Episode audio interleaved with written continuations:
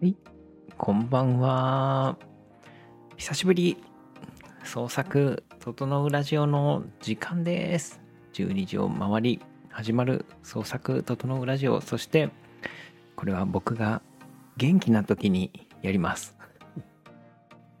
本当に皆さんすいません。月曜日から時間が空いてしまいまして、ね、火水木と空いてしまってですねもう金曜の夜にタイムスリップしているわけですが皆さんいかがお過ごしでしょうか、ね、この番組は何かというと私漫画スクリプトドクターの後藤が、えー日々、ね、漫画の仕事をする中で気づいたことを共有したり、えーする 番組になってます。かしですね、今回はですね、僕は気づいたことは全くほとんどなくですね、生存報告をしに来たというね、感じになってますね。その、もうね、京都芸大の出張講座を行ってから、ね、疲労が溜まったのか何なのか、えーもう今週はですね、ずっと体調を崩しですね、もう火曜の夜ぐらいからもう熱あんなこれと思ってでねこのラジオもお休みさせていただいてというので今ようやく復活してまだ実はちょっとだけまだまだ病み上がり微熱あるかなというような状況な気もするけれどもひとまずねここで皆さんにご挨拶しておきたいなと思って戻ってきた次第でございますね。しかしこれあれだよね。多分だけどさ YouTube さんもさこうやってちょちょっと間を空けたりするとさあれなんじゃないのかな。こう始まったよみたいな通知をしなくなったりするんじゃないのかなという気もしなくもないというか。あとあれだね。大丈夫か？これ今データなしとかなってるけどちゃんと遅れてるかな？およかった。あよかった、ありがとうございます。こんばんは、後藤さん。皆さん体調お気をつけてと言ってくださった。ありがとうございます。いやーなんかね、あれですよね。油断しましたね。今日はちょっと僕は、すいません。本当に、えー少し元気になったよっていう話と、あとは僕が今日あまりにも、その、何ですかね。元気になりたくて、USB の配線をまた一から完璧に整えていたという話をするしかないなと思っていてそれぐらいしか今日はネタがないのでですねもう今日もゆるりとした気持ちで聞いてほしいなと思うんだけども。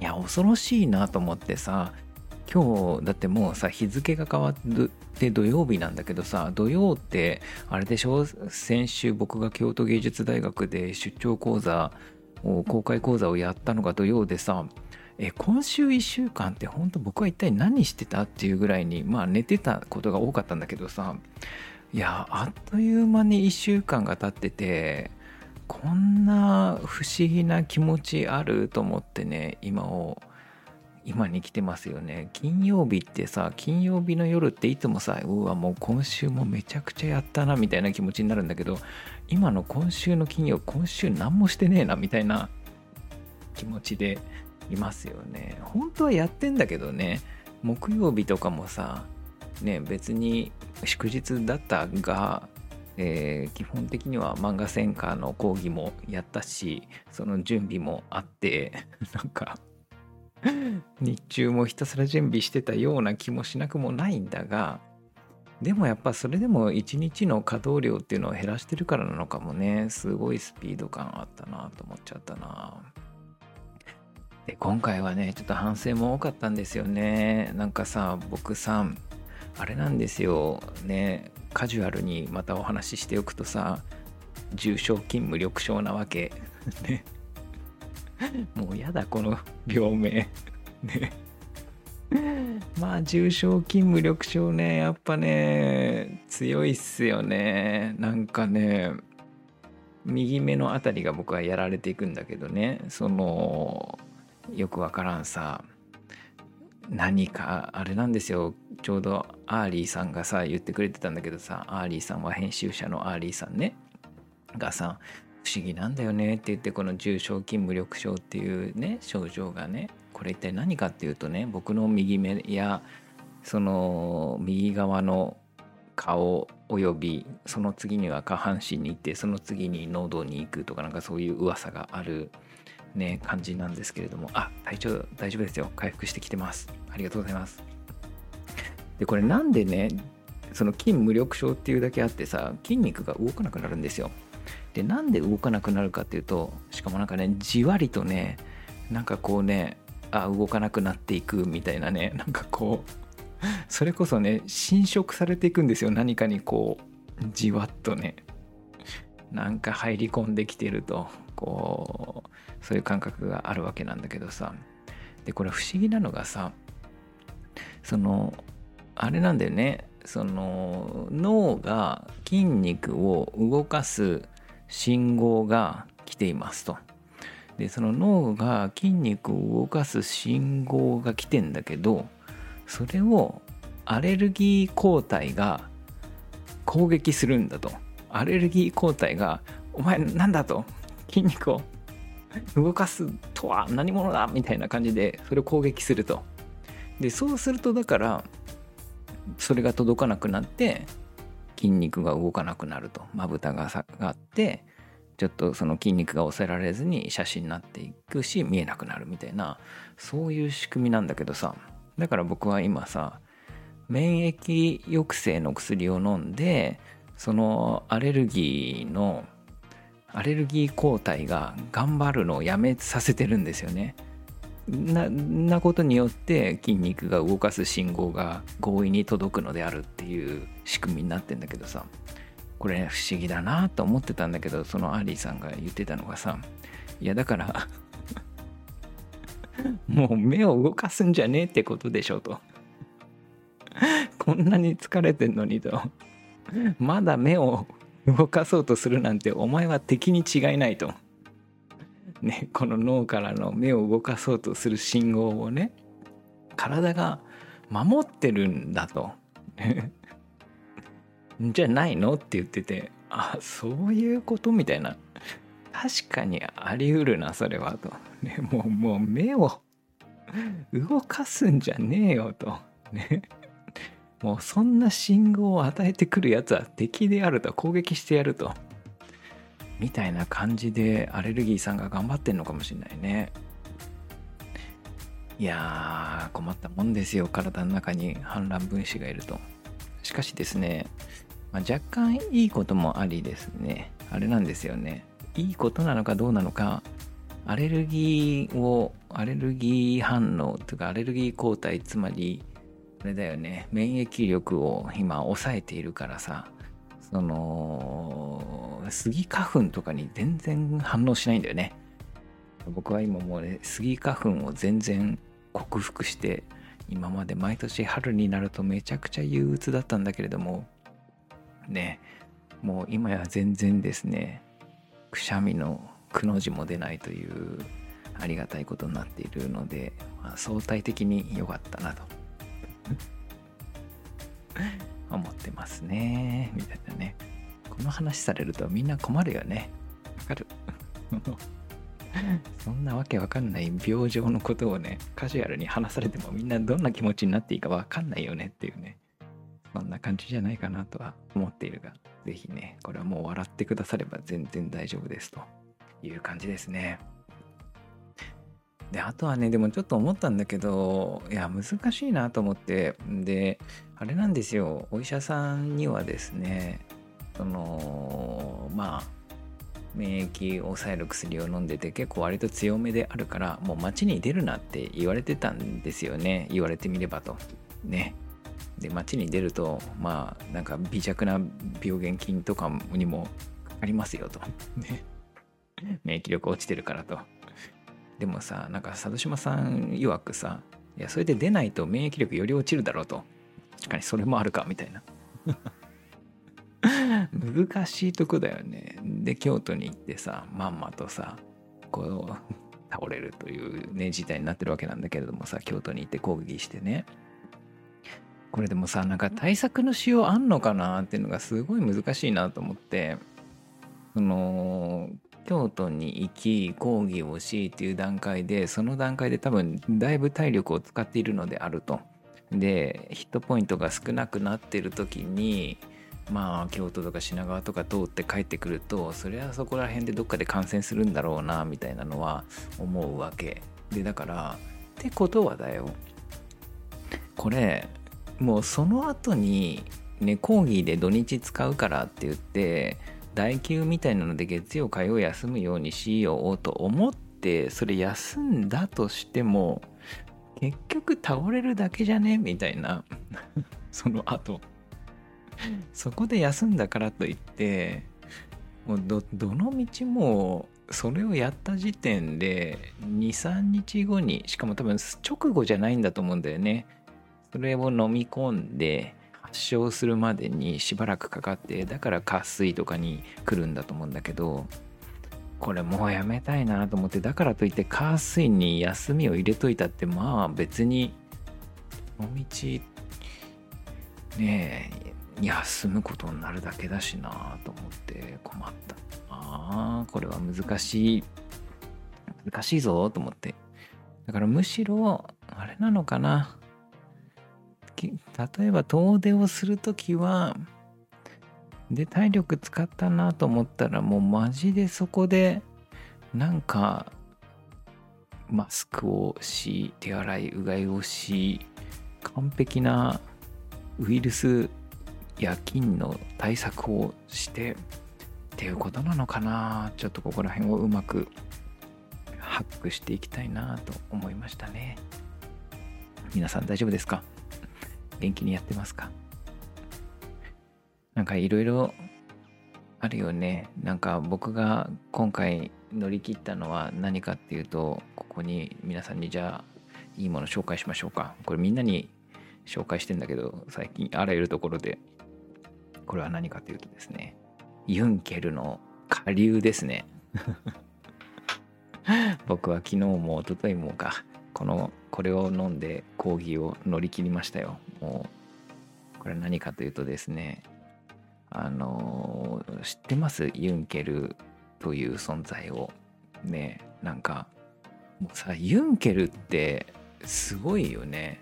あの中身見るとなんかジャコウネコの心臓とか入ってるでしょ？嘘だっけ？ジャコウネコのなんか何か猫の尻尾とか入ってたっけ？なんか嘘？あと熊の心臓とか入ってるよねユンケルね。ユンケルの中身ってさ何なんかすごいもの入ってるよね。これ日本なんか現代の飲み物なの？本当にみたいなさ。そのもう魔女のなんか材料みたいな。ジャコーネコ調べてみよう。ユンケルジャコーネコ。ねちょっと今見てみましょうか。ねほらユンケル皇帝ロイヤル 50ml はですねえー、す何何？わけわかんないの入ってるぞ。海馬チンキ大馬大海馬などの内臓を除いて乾燥させたもの。そして怒りそうって何？かね。あでもなんかこれはそうでもないか。そう。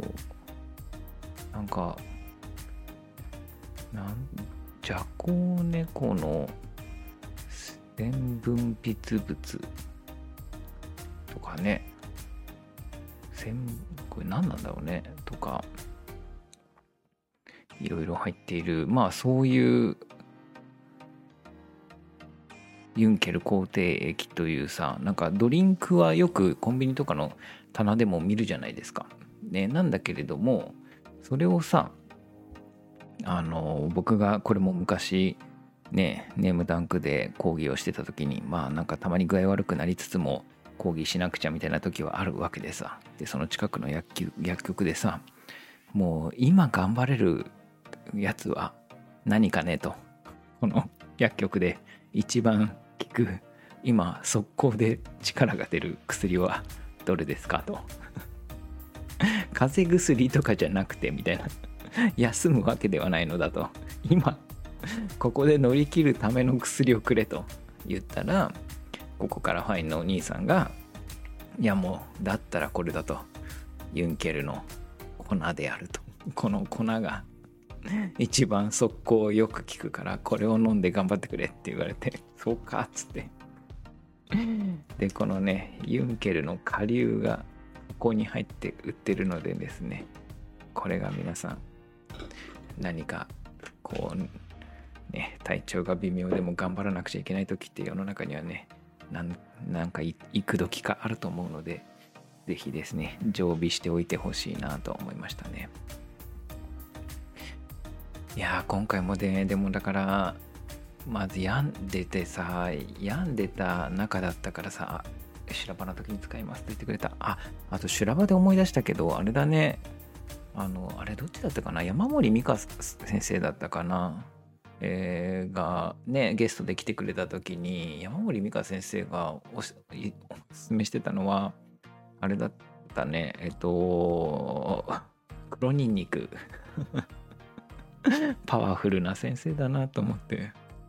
ね黒ニンニクをねネームの時は1日1粒なんだけどみたいな作画に入ってから1日2つ食べるとか言ってたかな。なんかそれで乗り切ってるって言ってた。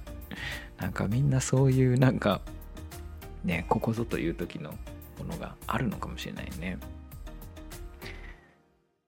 いやそしてさあお酒飲みながら作業に聞いてくださってるという感じです。もうほんとねそれぐらいの感覚で聞いてくださればと思いますね今日も。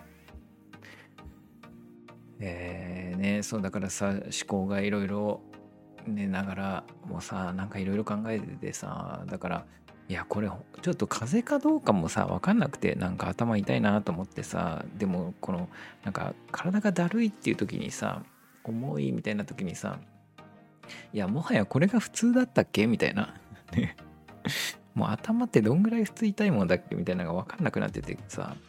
でしかも最近僕が思うのがさなんか本当に風邪かと？これなんかまた別なんじゃねえのかと？なんか別の要因があるんじゃないかと？かね精査してて寝ながら。でさこうまず僕は具合が悪くなる時に薬を飲み忘れてるっていうのが最近よくあるんですよ。ね。マジで僕はね今だからねよくわからん。なんかお医者からもらってるえこのよくわからんブレドニンとかいう、ね薬があるんだけれどもここいつがさこれを飲むとさなんかよくわかんないけど肝臓がなんか副腎皮質ホルモンとかをもう出さなくなるらしくて。ね恐ろしいよね。もう肝臓がもう一緒みたいな感じになるらしいんだよね。でだからもうこれ飲んでないとそれを出てないものを補わなくちゃいけないからなんか大変なことになっちゃうみたいでらしくて。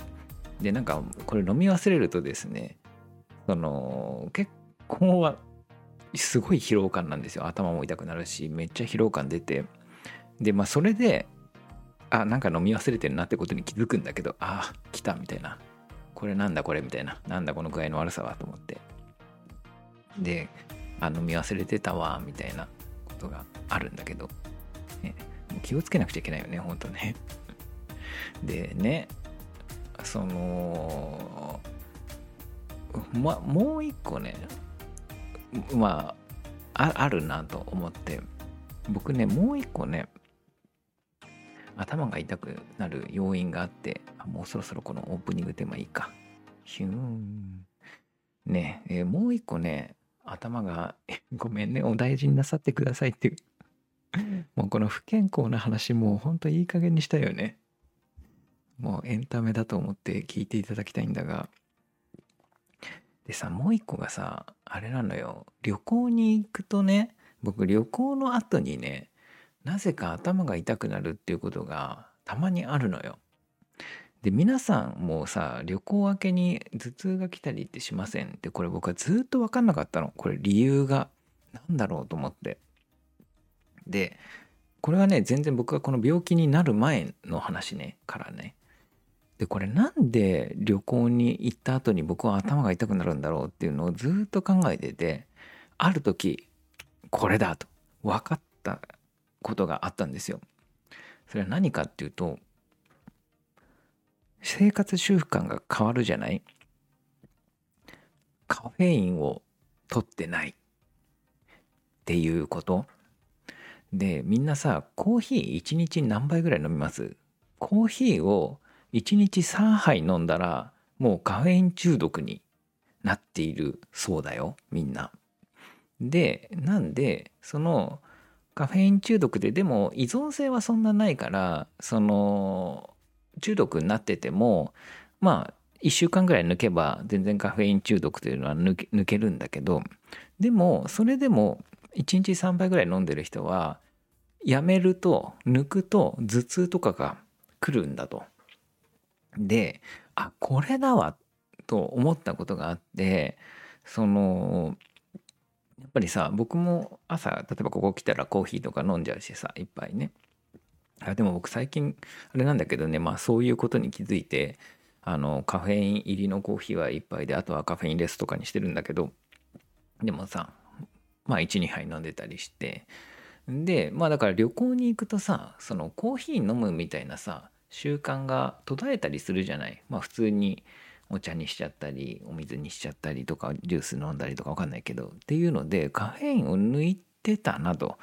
でこの3日ぐらい飲んでねえぞみたいになるとその後にうわ頭痛いみたいになって。でそこでははたと気づいてあこれカフェイン飲んでないからかみたいな。んでその時にカフェインのコーヒー飲むとうまい。うまいのはいいんだ。うまいっていうことじゃなくてもうスッとそれでしばらくするとまあちょっとはかかるんだけどね。2 3 0分するとねあこうあ頭の痛さが消えていくわみたいなのがあってあこれカフェイン中毒になってたんだみたいなことに気づいたことがあってね。でああ来た来たと思って分かったこれだかもしんねえと思ってこう頭痛いもんなと思ってああそっか京都に行ってコーヒー飲んでなくてかって思ったと思ったらコーヒー全然飲んでたわと思って。道民インで普通にコーヒーめっちゃ飲んでたじゃねえかと思ってなんか無料のコーヒーあってむしろ3杯ぐらい飲んだわと思って。全然カフェイン取っててさだからこれやっぱ風邪だと思って 普通に風邪で頭痛いんだわと思ってねということで僕はね、えー、風邪をひいてましたあみんなが大丈夫ですかって言ってくれてる。ちなみにコーヒーは1日3杯飲んでますが、カフェインレスにしてる。そうだよね。カフェインレスもね、めっちゃ普通に今美味しいの多いもんね。お、コーヒーは仕事中なら5杯くらい飲んでしまうよね。わかる。いやーね、多分ね、トンボさんね、カフェイン立つと頭痛くる派だと思いますよ。ね。というようなことをやっていたね。もうあれでしたね。風邪ひき、風邪っぴきでしたね。でもさ、やっぱり僕さ、ここでさ、面白いなと思ってたんだけどさ、寝込みながらさ、思ってたのがさ、あ、健康中は私も5杯は飲んでいますと。ね健康になると飲んじゃうよね。わかる。で、なんかあれだよね。よくさ紅茶とかの紅茶とか緑茶の方がカフェイン多いとか言うけどやっぱコーヒーが一番なんかこう原稿とか目が覚めるような気がしますよねあみんな自分も健康中なら5杯を飲む みんなめちゃめちゃコーヒー飲んでんな良いんじゃないでしょうかとでねそう僕はだから今回さこう寝込んで見ながらさいろんな寝込んでてもさそんなにさぐっすり眠れるとかじゃないわけ。まあただただひたすら眠れるけどね布団の中には入れるんだけれども。でもなんかずっといろんなこと考えちゃうんだけどさ不思議だなと思うのがさこう僕はいつもさ出来事と感情を分けて考えようみたいな考えるものだよ漫画ってみたいな話をよくするじゃない。でここでもさ一つの出来事に対してどんな風な感情も持てるはずだというのを言うでしょででもさその思考がネガティブな感情に寄っていくのを自分で感じるんですよ。つまり僕はまあ日中、まあ、仕事休んで寝てるわけでああでも仕事あれやんなくちゃこれやんなくちゃなみたいなことをいや待ってよみたいななんでこんな仕事いっぱいあるのをやってることになってんだ？これみたいなこれく辛くね？みたいな気持ちになってったりするんだよね。でだしいやいや待って待ってみたいなこれなんで里島さんが始めた組織の里島さんが作ったボロを これ僕が今埋めようとしてんだみたいな。これおかしくねみたいなことをさ思い出すわけなんだよね。そのねなんかそそこがさ不思議なんだよね。そのでもさしかもその次の瞬間思うのがさいや待て待てと佐渡島さんに別にやらされてるわけじゃないないって普段思ってるししかも佐渡島さん相当僕の自由にやらせてくれててなんかもうなんだろうもうほぼ僕が自由にやってるに近いことじゃね？これみたいな。そんぐらい任せてくれているじゃんって思っているのよ普段。ね。で思っていることを記憶が呼び覚まされるからそのすごい不思議な気持ちになるんだよね。そのことをなんでこんなことやってるんだっていうふうに思おうとしている自分をメタ的に感知していやいやいやこれが風かみたいな。ネガティブに持っていくなみたいな。いやそんなことねえだろうと。いやこれは相当むしろ佐島さんが始めた組織を人に任せるってめっちゃすごくねみたいな、えー、ことをっていうふうに捉えられるじゃんってもう一人のちょっと過去の自分が言うわけなんだよね。なんだけどそれを覚えていながらもいやいや待てよと。ねこんな大変なことやるの大変すぎね辛くねみたいな感じでそのネガティブさんがどんどん出てくるんだよね。でなんかすごくね自分の中でそれが拮抗しててだからふとすると具合が悪くなるとそのネガティブな方がで出てくるんだけどなんかその出てくることがもはや面白くて。うわネガティブ出てきてんなみたいな。そっかみたいな。どどんな風な出来事の解釈もこの体調によってめちゃくちゃ左右されるんだなっていうことがなんかこう目に見えてというかなんか思考がそうやってこうずれてずれていくとか変なバイアスかかって寄っていくみたいなのをなんかこう実感しながら布団の中でゴニョゴニョ考えてたな僕はっていう。ねでやっぱ今ちょっと復活して元気になるとだからやっぱりすごい病んだ考え方にその時なってたなみたいなのを今振り返ると思うもんね。という感じですね。んでみんな風邪には気をつけようねっていう。すごく手洗いうがいをしようねという、ね、ことをお伝えしつつじゃああるあるって言ってくれた。ね。あとは今日はもう僕も USB の話していい？もうそれぐらいしか今日することないからもうちょっとそれをさっとして終わりにしようか。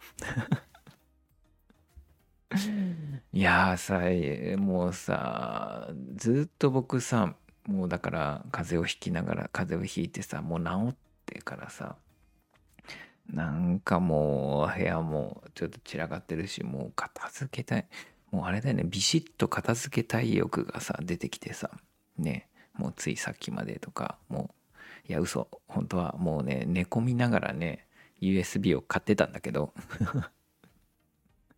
あまりにも USB が許せなくてさ 何なのと思ってなんかさこの皆さん USB ハブって分かります ?USB がこう分岐するやつ。もう今や意味わかんないよね。USB2.0 と3.0と、ね、それはタイプ A にしても2.0と3.0があるしさ、さらにタイプ C っていうやつになってるじゃん。今やもう、ね、このタイプ C さんがさ、ね、iPad とかにもつながってるこのタイプ C さん。このタイプ C さんもさ、これのこれ同じ形してるけどこれタイプ C の中の USB2.0 と3.0と3.1とかあるからねあとあれだよねなんだっけサンダーボルトもう同じ形だよねこれとねとかになってくるともう意味がわからないのであるみたいなことはまあそんな難しい話でもなくてそんなことよりもですよ。僕がなんかおかしいなと思ってたのがまずえー、っと僕の Mac に MacBook につながっているこの USB3.0 のはずのバッファローさんの4ポートのハブがなんかずっと2.0な空気出してんなと。おかしいなって思ってたの。ずっと。3.0だよねこれみたいな。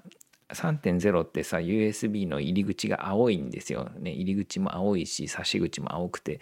これ青いよなみたいな。だけどなんかシステムのつながりシステムのね Mac の場合ってさこの Mac についてっていうところからそう詳細詳細情報のシステムレポートを見ると USB っていうところが見れるんだけどさん？なんかこれ USB3.1 から出力してるけど USB2.0 が刺さってることになってね？みたいなこれ。なんかおかしいぞみたいなの思ってたわけ。でさ気づいたんだよでそれでさそうあのあ質問いただいたのはちょっと後ほどバッファローさんのホームページをさ、見に行ったわけ。その、ハブを。そしたらさ、そんなことあると思うのがさ、この USB3.0 のハブは、2.0のやつ1個でも挿すと、全部2.0ですみたいなこと書いてあるの。え、そんなことあります？みたいな。バババッファローさんがそんなことやります？みたいな。だから一つでも例えばこのマウスのさレシーバーとか無線のマウスのなんて2.0なん USB2.0 だしっていうかそんなに3.0のものもない例えばこれのこの今僕のヘッドセットとかもさ通信量がめちゃめちゃ多いわけでもないから USB2.0 で十分でさだからやっぱり2.0のものってやっぱり多くてでもそれ1個でも挿したらさ全部 全部が全部2.0になっちゃうとかそういう仕様あると思ってまああるんだけどさそうなんだと思ってねえですよ。みんな USB ハブ使ってる人いたらちょっとねチェックした方がいいんじゃないって思ってね。ねおりますよね。でささらに、まあ、というわけで僕もう一個、なんかいろんなもん今僕つながってるからさ、このマイクもそうだしさ、キーボードもそうだし、カメラもそうだしとかつながってるからさ、もう一個実は USB ハブ、昔から使ってたエレコムのやつがあるわけ。で、エレコムも、エレコム大好きなんだよね、僕はね、エレコムさんもさ、USB3.0 のハブなんだけど、それはね、USB2.0 が4つと USB3.0 が3つのハブなんですよ。それが合体してるやつで。しかも電源供給もされるセルフパワーのやつなんだけどさ。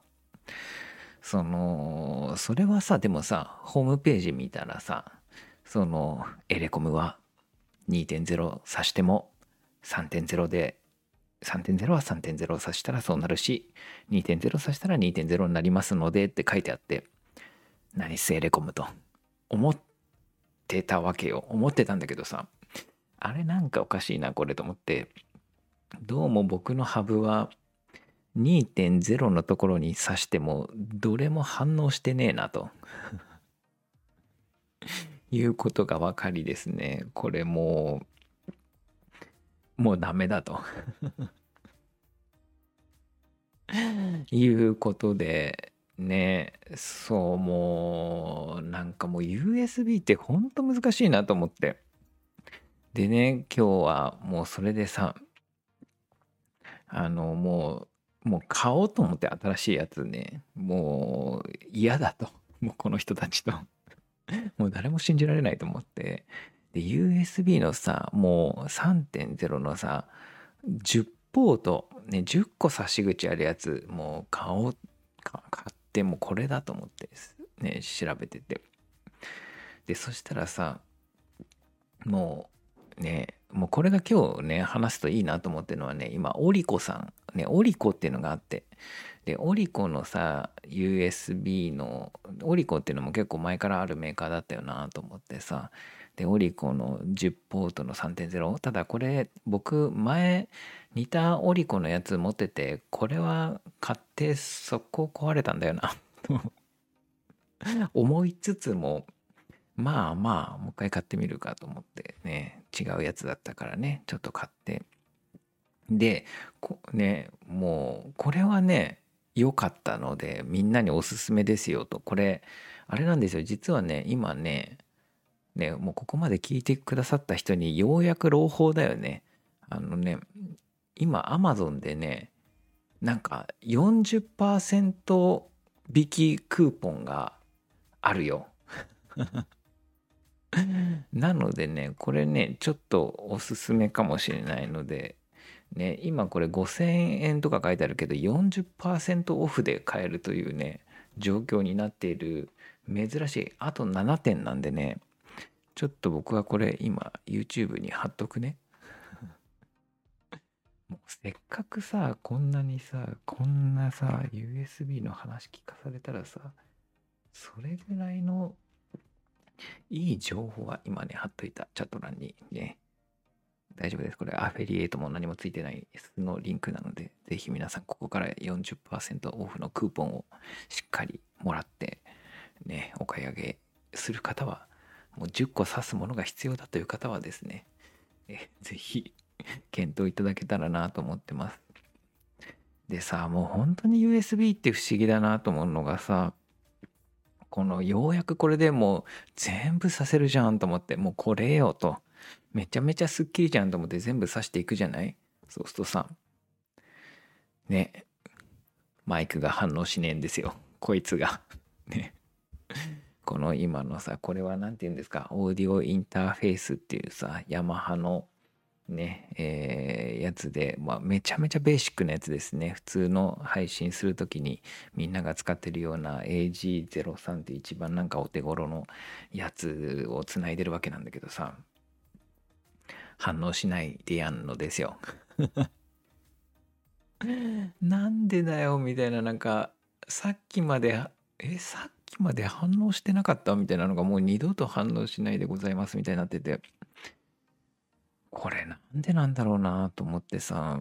まあしかもでもその AG03 ってオーディオインターフェースをさ MacBook に直接挿すと反応するんだよね。あこれあれかと思って。やっぱ USB ハブのところになんかあるぞと思って。USB ハブに挿すとダメかと思って。でさあどういうことなんだろうなと思って電力不足か何なのかなと思ってさそのだからその他のやつ全部抜いてこの AG03 だけ挿して再起動とかかけても認識しないの。うん。不思議と思ってもうさもうせっかくのこのオリコさんももうお手上げかと。もうもうダメであると。ね。せっかく10ポート買ったけど ねやっぱりあれかとごめんバッファローとさっき悪かったよとやっぱりお前も使うよとバッファロー経由でこの AG03 つなぐとつながるんですよ。もう分からんと思って。不思議だなと思ってさ。で、いや、待ってよと思って。で、最後の最後に、これ、刺す場所関係あると思って、ね。これ、もしかして、ね、その、この AG03 隣のポートに刺すと反応したりすると思って刺すじゃん。刺さんない。刺しても反応しないわけ。まあそんなわけねえかと思って。まあだけど、もう一回一か八かで一番根元のコードに近い方のポートに挿してみると思って挿してみたら反応するんですよ。接続されて今それでつながってるんだけどもうほんとわけわかんないなと思って USB の世界。ねその USB のポートのさ一番左のやつに刺すと反応するけどその右のやつには反応しないとかってこれな何と？でしかも他のやつはちゃんと全部つながるんだよもうなんかさこのパソコンの世界とかさこのなんかややオカルトだよね。同じような設計にして同じように作っているはずなのになんでここの差し口の一番左もしかちょっと一番左ともしかしたら他のところも反応するとこあるかもしれないけどももう反応したからいいやと思ってもそこだけしか試してないんだけど。同じ差し口のある一部だけはちゃんとつながりますがその他はつながらないでございますとかってこれ。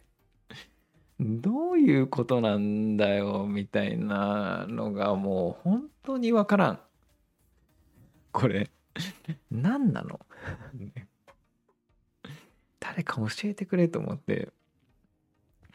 まあでもさというわけでまあ僕は今とはいえ結局最終的にねもう理想通りのすっきり環境でねね電力不足ポートごとにあるかもしれない。確かにねそういうことあるかもしれないね。であとまあねあみんながね本当にこっちはいけるけどこっちはダメ気あるよね。あとさあれなんだね。僕のまああとマウスはね動かなかったんだ。でもマウスが動かないのはねちょっと予想してたんだよね。なんか USB3.0 のポートとこの無線のマウスのうんとなんか 2.4GHz 帯ですか？なんかよくわかんないけどそこが干渉するかなんかでね、えー、うまくうまく動かなくなることもあるみたいな。まあでもマウスは別のとこ挿したからまあ特に問題なくみたいなことでございまして僕の USB 事情はようやく解決のね目を見たという感じになってますね。まあ、というわけで、えー、僕がさっきおすすめしたね、このオリコの、え、USB ハブにつきましては、まあちょっとね、ど こ、当たり外れのポートがある可能性はね、微妙にあるかもしれないが、えー、まあそれなりに今のところ問題なく使えてるようになってますよ。40%オフなんでね。まあなんか在庫処分ということらしいのでおすすめだったので皆さんにおすすめです。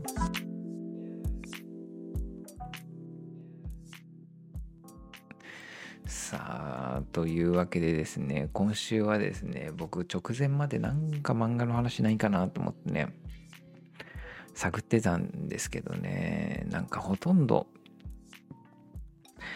ないな。とまああと唯一言うならあれだね。その、あのね、月曜日かな？月曜日のこのラジオが終わった後に、それこそまた1分の動画撮ろうと思って、で、何度も1分のやつって1分で話しきれないのよ。だからもう何度も撮ってたんだけどさ、ちょっとやり直しっつって。まあさすがにもう熱とかで力尽きて ダメだわ、こりゃ、みたいにね、なったんだけども。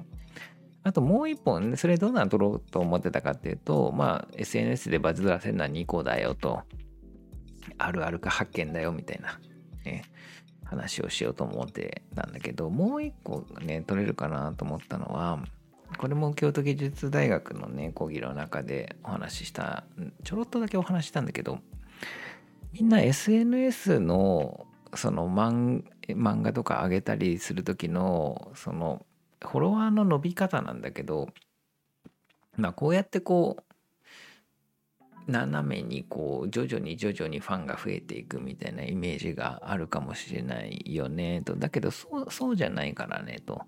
というのはどうしたってねその連載みたいな感じで、えー、ちょっとなんかじゃあ読んでもらったとしても23話って絶対落ちる。1話目が読んでもらえても23は絶対離脱者出るからすぐ落ちるんだよね。だからそんでなんか1話目ちょっと注目されてちょっとバズってでまたこう下がってでそしたらまたどっかでまた面白い話があってちょっとバズってでまた下があってっていう風になるから実はフォロワーの伸び方ってギザギザギザギザっていう風に伸びていくからねっていうのは一個 tips としてあるかなと思ってて。ね。なんかその要はさだからみんなさ地道に続ければえー、フォロワー増えていくみたいなイメージ持ってるかもなと思うんだけどちょっとそれはねそうでもないんだよね。やっぱりちょろっと本当にフォロワーをに増やして届かせたかったらやっぱり新しいチャレンジをいっぱいして何個かもうその新しい切り口だね。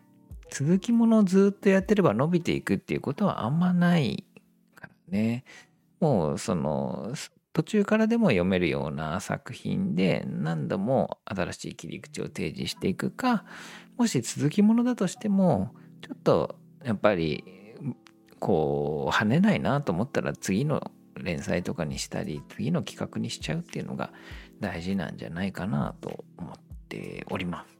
みたいなのを今の1分でまとめられるかな？なかなかねむずいなと思いつつねとはいえ、でもなんかそういう1分動画でね、えー、この気づいて整うレディオの活動に気づいてもらう人をね、探していきたいなと思っては増やしていきたいなと思うんだけど。でさ、僕あの、この前さ、その、整うラジオで今、ね、2万90人ぐらいだったかな今ちょっと忘れちゃったけどね見てみるか。でおちょっと増えましたよと。お2万101人になってるわけ。ね増えてるじゃん。これね気づいたんだよ。土日とかやらないと。増える。今週は休んでたから増えた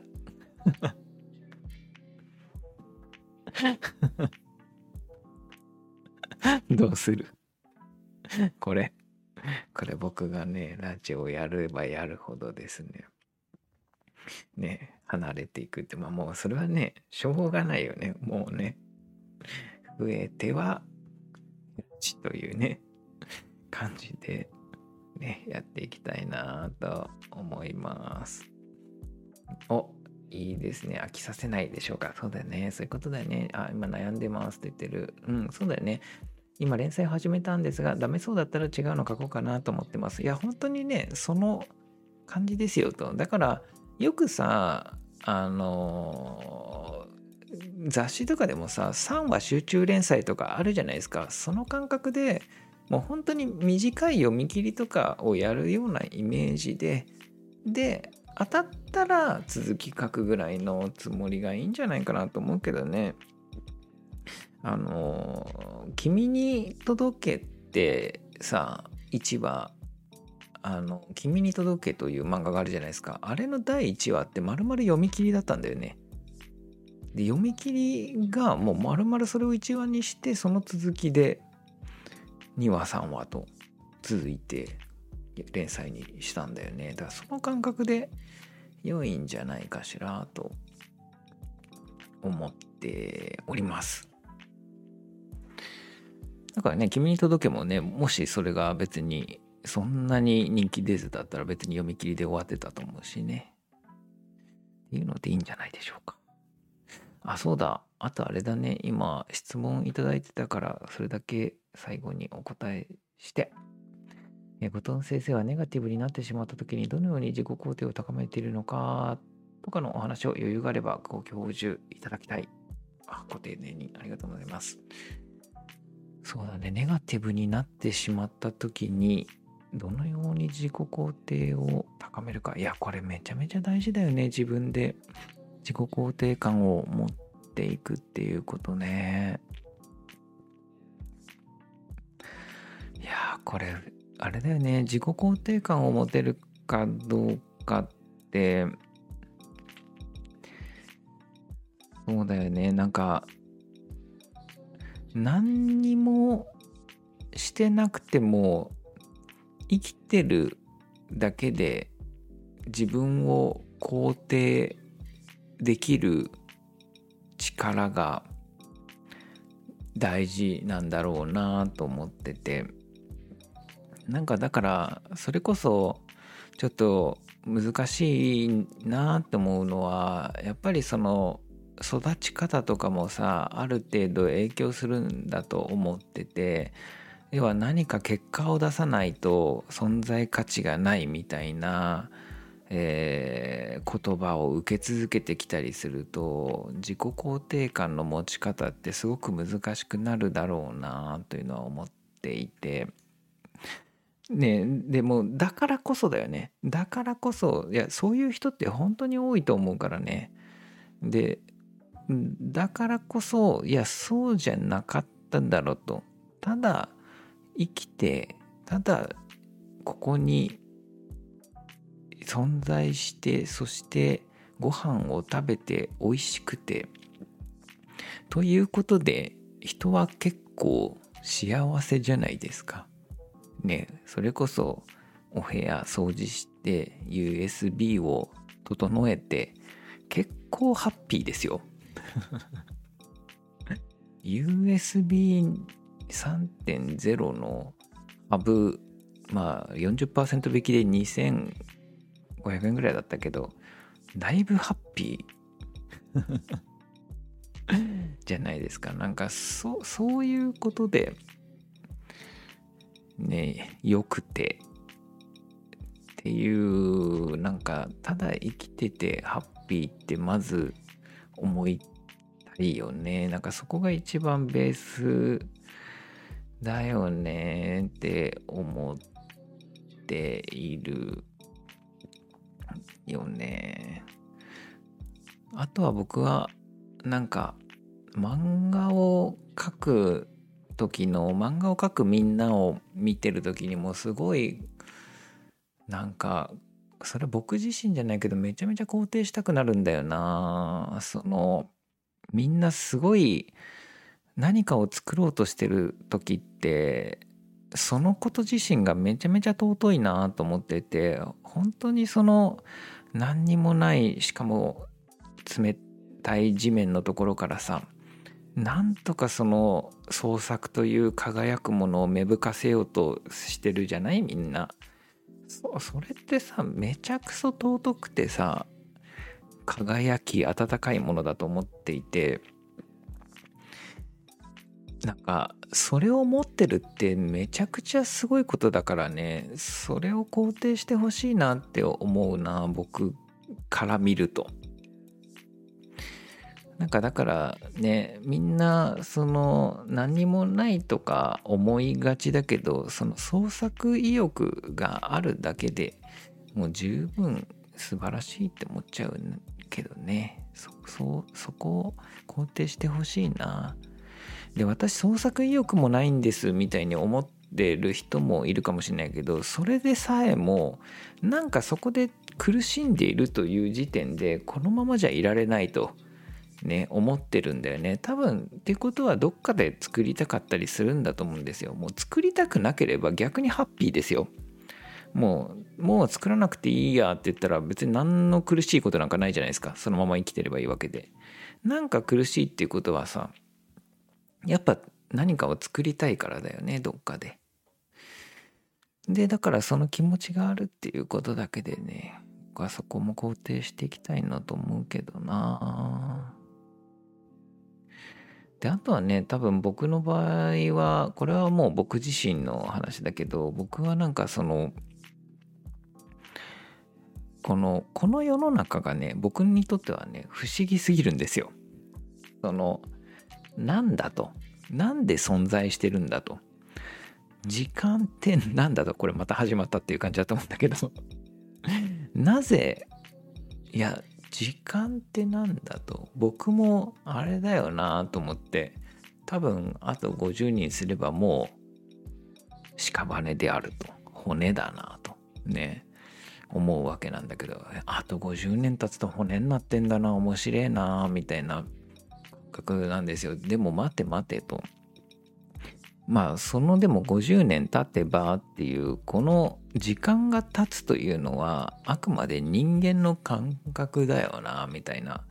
その人間の感覚があるから時間をなんかこうまあ要は過去というものを過去として覚えてるから今過去があるかのように感じているけれどもこれ別にこれそういうふうな捉え方をしない存在があったら僕は別になんかむしろ逆に老いた状態から生まれていく赤ん坊に戻っていくかのように時間を感じるものもいるかもしれなくてというかだからこの時の概念ってすごく主観的なものであるからなんか過去も未来もないかもしれなくてもう多分今しかなくてこの瞬間というものしかなくてであとはその存在の分布でしかないみたいなことであるならばなんかそもそもこの1億年後とか100億年後とかいう考え方すらもすごく主観的なものかもしんないなみたいに思っていくと時ってなんだみたいな。そして存在とは何だとと考えているしかしこの物質というもの肉体というものを超えたこの概念という意思とかこの考え概念というものは何？みたいな。これは面白いぞとどこまで行ってもとね。どこまで行ってもいやこの脳の電気信号だよみたいなことはよく言ったものだと思うんだが言その脳の電気信号だとしてみたいな。そうだとしてもいや電気信号はまだ物質だろみたいな。ね。どっからその概念というものが出てくるみたいな。でそうするとなんかもう僕からするとこの物質っていうのもこの世にあろうとしてるしこの概念的な考えみたいなこともこの世に何とかしてあろうとしているような感じがしてこれは不思議なことになってんなこれみたいなことを考えているとですねもう存在ってめちゃくちゃ面白い。存在してるだけで。ね、何これみたいな。不思議すぎないみたいなおかしさがあるんだよね、僕の中には。ね。だからそうするとね、おかしくなっちゃうんだよね。不思議だなと思って。というところがね、多分僕の肯定力の源、も源泉にあると思う。ね。人間って不思議っていうか人間じゃないもう人間どころかこの意識を持つ存在というこの意識というものが不思議と思っていたりするよね。さあじゃあそんなことを言いながらちょうど1時間が経ちますね。金曜日なんで少しなんか本当に何でもない話をしちゃった。じゃあ、というわけで皆さん、もしね、こういうお話でもいいぞと思ってくださってる方はですね、えー、ぜひ今回は、なんかいいねと言えない気がするが、いいねをお願いしたいですということと、えー、それから、えー、ポッドキャストなどでもやっておりますので、ポッドキャストもぜひお願いしますということと、あとコメントなどもね、えー、ぜひいただければなと思ってます。今日はあれですよ。本当はね、コルクスタジオの人たちはね、コルクの社員の人たちはみんな半期農会、ね、えー、というのにいてたんじゃないかなと思うんだけど、僕はね、打ち上げ的なやつですね。僕はね、風邪をひいたからね、いけなかった。悔しさのポッドキャストですよね、もう。はい。あ、えー、酔いながら少し寝落ちしてしまった。いや、ハッピーじゃないですか。いいじゃん、いいじゃん。最高ですよ。うん。あ、えー、いいですね。うん、自分もハッピー。うん、絵を描けるってだけで自分すごい自分楽しんでるなって思っている。いや、いいぞ、犯していこう。